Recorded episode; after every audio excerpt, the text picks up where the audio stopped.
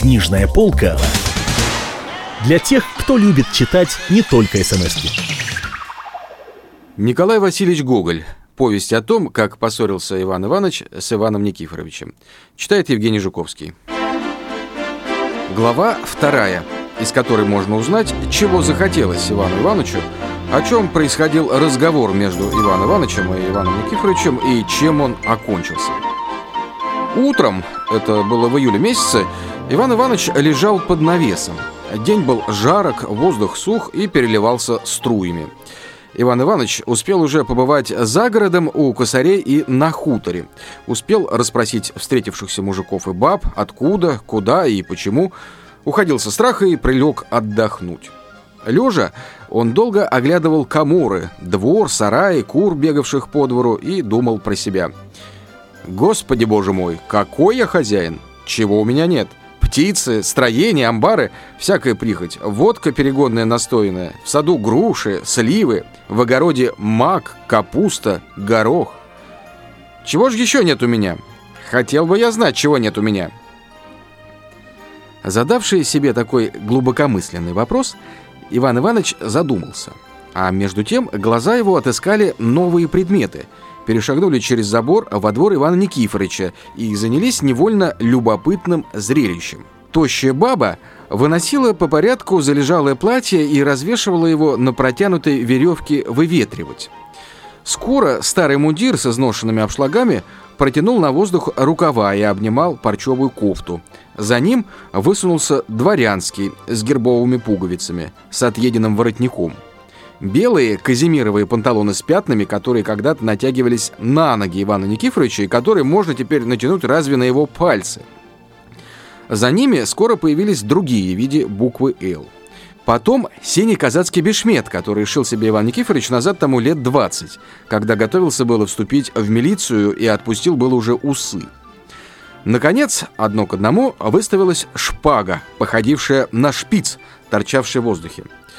Потом завертелись фалды чего-то похожего на кафтан травяно-зеленого цвета с медными пуговицами величиною в пятак. Из-за фалд выглянул жилет, обложенный золотым позументом, с большим вырезом напереди. Жилет скоро закрыла старая юбка покойной бабушки с карманами, в которые можно было положить по арбузу. Все, мешаясь вместе, составляло для Ивана Ивановича очень занимательное зрелище. Между тем, как лучи солнца, охватывая местами синий или зеленый рукав, красный обшлаг или часть золотой парчи, или играя на шпажном шпице, делали его чем-то необыкновенным, похожим на тот вертеп, который развозят по хуторам кочующие пройдухи. Особливо, когда толпа народа, тесно сдвинувшись, глядит на царя Ирода в золотой короне или на Антона, ведущего козу. За вертепом вяжет скрипка. Цыган бренчит руками по губам своим вместо барабана. А солнце заходит, и свежий холод южной ночи незаметно прижимается сильнее к свежим плечам и грудям полных хуторянок. Скоро старуха вылезла из кладовой, кряхтя и таща на себе старинное седло с оборванными стременами, с истертыми кожаными чехлами для пистолетов, с чепраком когда-то алого цвета, золотым шитьем и медными бляхами. «Вот глупая баба», — подумал Иван Иванович. «Она еще вытащит и самого Ивана Никифоровича проветривать». И точно, Иван Иванович не совсем ошибся в своей догадке. Минут через пять воздвигнулись нанковые шаровары Ивана Никифоровича и заняли собою почти половину двора. После этого она вынесла еще шапку и ружье. «Что же это значит?» – подумал Иван Иванович. «Я не видел никогда ружья у Ивана Никифоровича. Что же это он? Стрелять не стреляет, а ружье держит. На что же оно ему? А вещица славная. Я давно себе хотел достать такое. Мне очень хочется иметь это ружьецо. Я люблю позабавиться ружьецом. «Эй, баба! Баба!» Закричал Иван Иванович, кивая пальцем. Старуха подошла к забору. «Что это у тебя, бабуся, такое?» «Ведь сами ружье». «Какое ружье?» «Кто и знает, какое. Если бы оно было мое, то я, может быть, и знал бы, из чего оно сделано. Но оно панское». Иван Иванович встал и начал рассматривать ружье со всех сторон и позабыл дать выговор старухе за то, что повесил его вместе с шпагою проветривать. «Оно должно быть железное», — продолжала старуха. Хм, железное. Отчего же оно железное? Говорил про себя Иван Иванович. А давно ли оно у пана? Может быть и давно. Хорошая вещица, продолжал Иван Иванович. Я выпрошу его. Что ему делать с ним? Или променяюсь на что-нибудь? Что, бабуся, дома пан? Дома. Что он, лежит? Лежит. Ну, хорошо, я приду к нему. Иван Иванович оделся, взял в руки суковатую палку от собак, потому что в Миргороде гораздо более их попадается на улице, нежели людей, и пошел.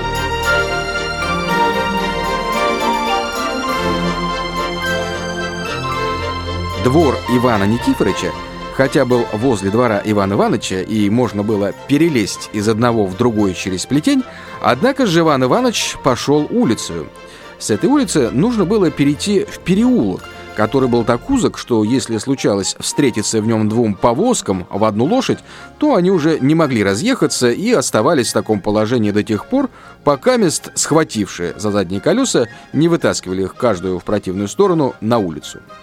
Пешеход же убирался, как цветами, репейниками, росшими с обеих сторон возле забора. На этот переулок выходили с одной стороны сарай Ивана Ивановича, с другой – амбар, ворота и голубятня Ивана Никифоровича. Иван Иванович подошел к воротам, загремел щеколдой. Изнутри поднялся собачий лай. Но разношерстная стая скоро побежала, помахивая хвостами назад, увидевши, что это было знакомое лицо. Иван Иванович перешел двор, на котором пестрели индейские голуби, кормимые собственноручно Иваном Никифоровичем. Корки арбузов и дынь, местами зелень, местами изломанное колесо, или обруч из бочки, или валявшийся мальчишка в запачканной рубашке. Картина, которую любят живописцы. Тень от развешанных платьев покрывала почти весь двор и сообщала ему некоторую прохладу. Баба встретила его поклоном и, зазевавшись, стала на одном месте. Перед домом охорашивалась крылечко с навесом на двух дубовых столбах. Ненадежная защита от солнца, которая в это время в Малороссии не любит шутить и обливает пешехода с ног до головы жарким потом. Из этого можно было видеть, как сильно было желание у Ивана Ивановича приобрести необходимую вещь, когда он решил выйти в такую пору, изменив даже своему всегдашнему обыкновению прогуливаться только вечером. Комната, в которую вступил Иван Иванович, была совершенно темна, потому что ставни были закрыты, и солнечный луч, проходя в дыру, сделанную в ставне, принял радужный цвет – и, ударяясь в противостоящую стену, рисовал на ней пестрый ландшафт из очеретиных крыш, дерев и развешенного на дворе платья. Все только в обращенном виде. От этого всей комнате сообщался какой-то чудный полусвет. «Помоги Бог», — сказал Иван Иванович. «А, здравствуйте, Иван Иванович», — отвечал голос из угла комнаты. Только тогда Иван Иванович заметил Ивана Никифоровича, лежащего на разосланном на полу ковре, Извините, что я перед вами в натуре». Иван Никифорович лежал безо всего, даже без рубашки. «Ничего. Почевали вы сегодня, Иван Никифорович?» «Почевал. А вы почевали, Иван Иванович?» «Почевал». «Так вы теперь и встали?» «Я теперь встал?» «Христос с вами, Иван Никифорович, как можно спать до сих пор? Я только что приехал из хутора. Прекрасные жито по дороге, восхитительные. И сено такое рослое, мягкое, злачное». «Гарпина!» — закричал Иван Никифорович. «Принеси Иван Ивановичу водки да пирогов со сметаною». «Хорошее время сегодня». «Не хвалите, Иван Иванович, чтоб его черт взял, некуда деваться от жару». «Все-таки нужно помянуть черта. Эй, Иван Никифорович, вы вспомните мое слово, да уже будет поздно, достанется вам на том свете за богопротивные слова». «Чем же я обидел вас, Иван Иванович? Я не тронул ни отца, ни матери вашей, не знаю, чем я вас обидел». «Полно уже, полно, Иван Никифорович. Ей-богу, я не обидел вас, Иван Иванович. Странно, что перепела до сих пор не идут под дудочку. Как вы себе хотите, думайте, что вам угодно, только я вас не обидел ничем. Не знаю, от чего они не идут, говорил Иван Иванович, как бы не слушая Ивана Никифоровича. Время ли не приспело еще, только время кажется такое, какое нужно. Вы говорите, что жито хорошие? Восхитительные жито, а восхитительные – Засим последовало молчание. «Что это вы, Иван Никифорович, платье развешиваете?» Наконец сказал Иван Иванович. «Да, прекрасное, почти новое платье загноила проклятая баба. Теперь проветриваю. Сукно тонкое, превосходное. Только выворите, и можно снова носить».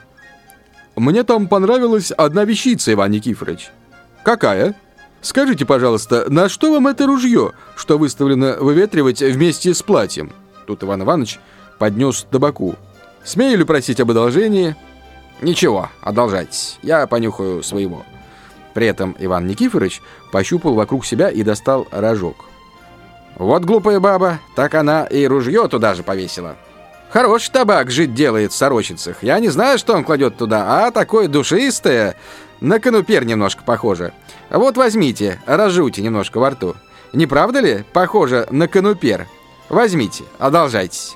Скажите, пожалуйста, Иван Никифорович, я все насчет ружья. Что вы будете с ним делать? Ведь оно вам не нужно? Как не нужно? А случится стрелять? Господь с вами, Иван Никифорович. Когда же вы будете стрелять? Разве по втором пришествии? Вы, сколько я знаю, и другие запомнят, ни одной еще качки не убили. Да и ваша натура не так уж Господом Богом устроена, чтобы стрелять. Вы имеете осанку и фигуру важную. Как же вам таскаться по болотам, когда ваше платье, которое не во всякой речи прилично назвать по имени, проветривается, и теперь еще что же тогда? Нет, вам нужно иметь покой, отдохновение. Иван Иванович, как упомянуто выше, необыкновенно живописно говорил, когда нужно было убеждать кого. Как он говорил! Боже, как он говорил! Да, так вам нужны приличные поступки. Послушайте, отдайте его мне. Как можно? Это ружье дорогое. Таких ружьев теперь не сыщете нигде. Я еще как собирался в милицию, купил его у Турчина. А теперь бы то так вдруг и отдать его? Как можно? Это вещь необходимая. Ну что же она необходимая? Как на что? А когда нападут на дом разбойники? Еще бы необходимое. Слава тебе, Господи. Теперь я спокоен и не боюсь никого. А от чего? От того, что я знаю, что у меня стоит в коморе ружье. Хорошее ружье. Да у него, Иван Никифорович, замок испорчен. Что ж, что испорчен? Можно починить. Нужно только смазать конопляным маслом, чтобы не ржавел. Из ваших слов, Иван Никифорович, я никак не вижу дружественного ко мне расположения. Вы ничего не хотите сделать для меня в знак приязни. Как же это вы говорите, Иван Иванович, что я вам не оказываю никакой приязни? Как вам не совестно? Ваши валы пасутся на моей степи, и я ни разу не занимал их. Когда едете в Полтаву, всегда просите у меня повозки. И что ж, разве я отказал когда? Ребятишки ваши перелезают через плетень мой двор и играют с моими собаками. Я ничего не говорю, пусть себе играют. Лишь бы ничего не трогали, пусть себе играют. Когда не хотите подарить, так, пожалуй, поменяемся. Что же вы дадите мне за него?» При этом Иван Никифорович облокотился на руку и поглядел на Ивана Ивановича. «Я вам э, дам за него бурую свинью, Ту самую, что я откормил в сажу. Славная свинья. Увидите, если на следующий год она не наведет вам поросят. Я не знаю, как вы, Иван Иванович, можете это говорить. На что мне свинья ваша? Разве черту поминки делать? Опять. Без черта таки нельзя обойтись. Грех вам, ей-богу, грех, Иван Никифорович. Как же вы в самом деле, Иван Иванович, даете за ружье черт знает что такое, свинью? Отчего же она черт знает что такое, Иван Никифорович? Как же, вы бы сами посудили хорошенько. Это таки ружье, вещь известная. А то черт знает, что такое, свинья. Если б не вы говорили, я бы мог это принять в обидную для себя сторону. Что ж нехорошего, заметили вы, в свинье? За кого ж в самом деле вы принимаете меня? Чтоб я свинью... Садитесь, садитесь, не буду уже. Пусть вам остается ваше ружье, пускай себе сгниет и перержавеет, стоя в углу в коморе. Не хочу больше говорить о нем. После этого последовало молчание. «Говорят, — начал Иван Иванович, — что три короля объявили войну царю нашему. Да, говорил мне Петр Федорович, что же это за война и от чего она? Наверное, не можно сказать, Иван Никифорович, за что она. Я полагаю, что короли хотят, чтобы мы все приняли турецкую веру. Видишь, дурни, чего захотели, произнес Иван Никифорович, приподнявший голову. Вот видите, а царь наш и объявил им за то войну. «Нет, — говорит, — примите вы сами веру Христову». «Что ж, ведь наши побьют их, Иван Иванович». «Побьют». «Так не хотите, Иван Никифорович, менять ружьица?» «Мне странно, Иван Иванович. Вы, кажется, человек известный ученостью, а говорите как недоросль. Чтоб я за дурак такой. Садитесь, садитесь, бог с ним. Пусть оно себя колеет, не буду больше говорить». В это время принесли закуску. Иван Иванович выпил рюмку и закусил пирогом сметаною. Слушайте, Иван Никифорович, я вам дам кроме свиньи еще два мешка овса. Ведь овса вы не сеяли. Этот год все равно вам нужно будет покупать овес. Ей-богу, Иван Иванович, с вами говорить нужно гороху наевшись. Это еще ничего, Иван Никифорович и не такие фразы отпускает. Где видно, чтоб кто ружье променял на два мешка овса? Небось, бикеш своей не поставите. Но вы позабыли, Иван Никифорович, что я и свинью еще даю вам. Как? Два мешка овса и свинью за ружье? Да что ж, разве мало? За ружье? Конечно, за ружье. Два мешка за ружье? Два мешка не пустых, а с овсом. А свинью позабыли? Поцелуйте своей свиньей, а коли не хотите, так с чертом. О, вас зацепи только. Увидите, нашпигуют вам на том свете язык горячими иголками за такие богомерзкие слова. После разговора с вами нужно и лицо, и руки умыть, и самому окуриться. Позвольте, Иван Иванович, ружье вещь благородная, самая любопытная забава, притом и украшение в комнате приятное. Вы, Иван Никифорович, разносились так своим ружьем, как дурень списанную торбою, сказал Иван Иванович с досадою, потому что действительно начинал уже сердиться. А вы, Иван Иванович, настоящий гусак.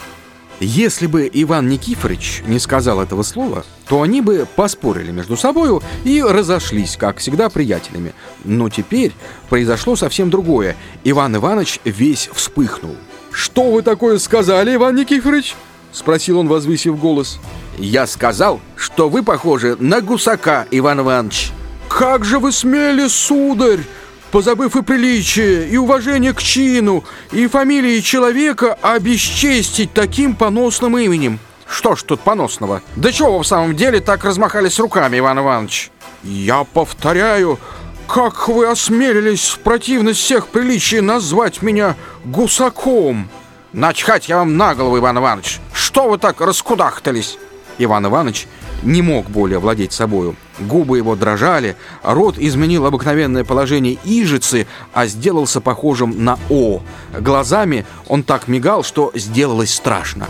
Это было у Ивана Ивановича чрезвычайно редко. Нужно было для этого сильно рассердить. «Так я же вам объявляю!» — произнес Иван Иванович, — «что я знать вас не хочу!» «Большая беда, ей-богу, не заплачу от этого!» — отвечал Иван Никифорович. Лгал, Лгал, ей-богу, лгал. Ему очень было досадно это. «Нога моя не будет у вас в доме!» «Э-э-э!» сказал Иван Никифорович, с досады, не зная сам, что делать, и против обыкновения, встав на ноги. «Эй, баба! Хлопче!» Всем показалась из-за дверей та самая тощая баба и небольшого роста мальчик, запутанный в длинный и широкий сюртук. «Возьмите Ивана Ивановича за руки, да выведите его за двери!» «Как? Дворянина?» — закричал с чувством достоинства и негодования Иван Иванович. «Осмельтесь только! Подступите! Я вас уничтожу с глупым вашим паном! Ворон не найдет места вашего!» Иван Иванович говорил необыкновенно сильно, когда душа его бывала потрясена. Вся группа представляла сильную картину. Иван Никифорович, стоявший посреди комнаты в полной красоте своей без всякого украшения. Баба, разинувшая рот и выразившая на лице самую бессмысленную, исполненную страха мину. Иван Иванович с поднятую вверх рукою, как изображались римские трибуны. Это была необыкновенная минута. Спектакль великолепный. И между тем только один был зрителем. Это был мальчик в неизмеримом сюртуке, который стоял довольно покойно и чистил пальцем свой нос. Наконец, Иван Иванович взял шапку свою. «Очень хорошо поступаете вы, Иван Никифорович. Прекрасно. Я это припомню вам». «Ступайте, Иван Иванович, ступайте. Да глядите, не попадайтесь мне, а не то я вам, Иван Иванович, всю морду побью». «Вот вам за это, Иван Никифорович!» — отвечал Иван Иванович, выставив ему кукиш и хлопнув за собой дверью, которая с визгом заскрипела и отворилась снова.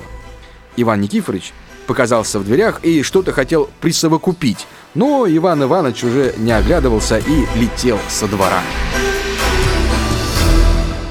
Книжная полка для тех, кто любит читать не только смс -ки.